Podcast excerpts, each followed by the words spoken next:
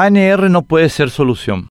Nuestro país está bien económicamente, lo cual se observa en los índices internacionales de medición. La Asociación Nacional Republicana, ANR Partido Colorado, esgrime siempre ese elemento para proyectar en el electorado la idea de que es ella o el caos. Si ella es desalojada del poder, sufriremos gobiernos tilingos como el argentino o el peruano, y que más vale malo conocido que bueno por conocer. Por supuesto, mantener bien la economía es responsabilidad de cualquiera que llegue al gobierno. Es necesario, pero no es suficiente. Los paraguayos merecemos mucho más que tener una economía estable porque nuestro país es rico y la riqueza está pésimamente distribuida por culpa de la ANR. La ANR convirtió al Estado paraguayo en un mecanismo de concentración de la riqueza y lo demuestra más allá de toda duda razonable Horacio Cartes, dueño de más de medio país. La ANR trabaja para concentrar la inmensa riqueza de nuestro país en pocas y malas manos, mediante el uso avieso de todas las instituciones del Estado para favorecer a sus capos a costa de todos los demás. Un ejemplo claro es el tema del oxígeno durante la pandemia.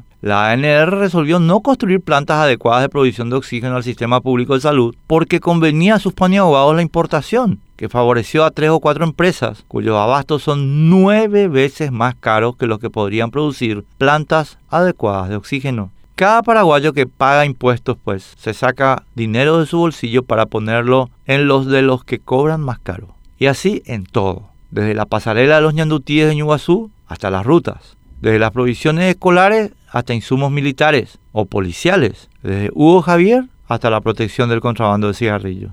La ANR restringe la competencia para favorecer a pocos en perjuicio de todos, como en el caso de la ley de identidad electrónica que ralentizará la inclusión financiera, o como en las autorizaciones para inversión de cementeras. La ANR otorga impunidad a quienes acumulan irregularmente, como Dalia López, aprieta a los comunes para dejar hacer a los privilegiados por Ceprelat, como Darío Messer.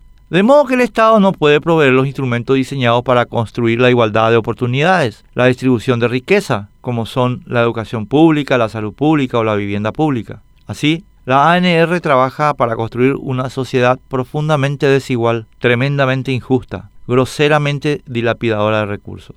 Luego, la ANR, causante del problema, no puede ser la solución del problema. Sus capos se benefician del problema y carecen de cualquier interés en renunciar a sus ilegítimos beneficios.